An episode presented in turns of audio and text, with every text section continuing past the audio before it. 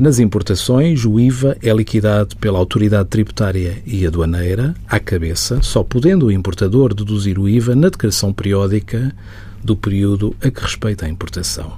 Esta medida traz sempre ou pode trazer constrangimentos de tesouraria às empresas. A proposta do orçamento para 2017 traz sobre esta matéria uma novidade. Por opção das empresas, o IVA poderá deixar de ser exigido no momento do desalfandegamento das mercadorias importadas, passando a ser liquidado na declaração de IVA do adquirente.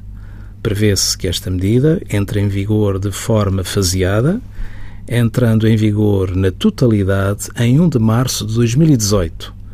A partir de setembro de 2017, apenas se prevê a sua aplicação às importações de bens constantes do anexo C, com exceção dos óleos minerais.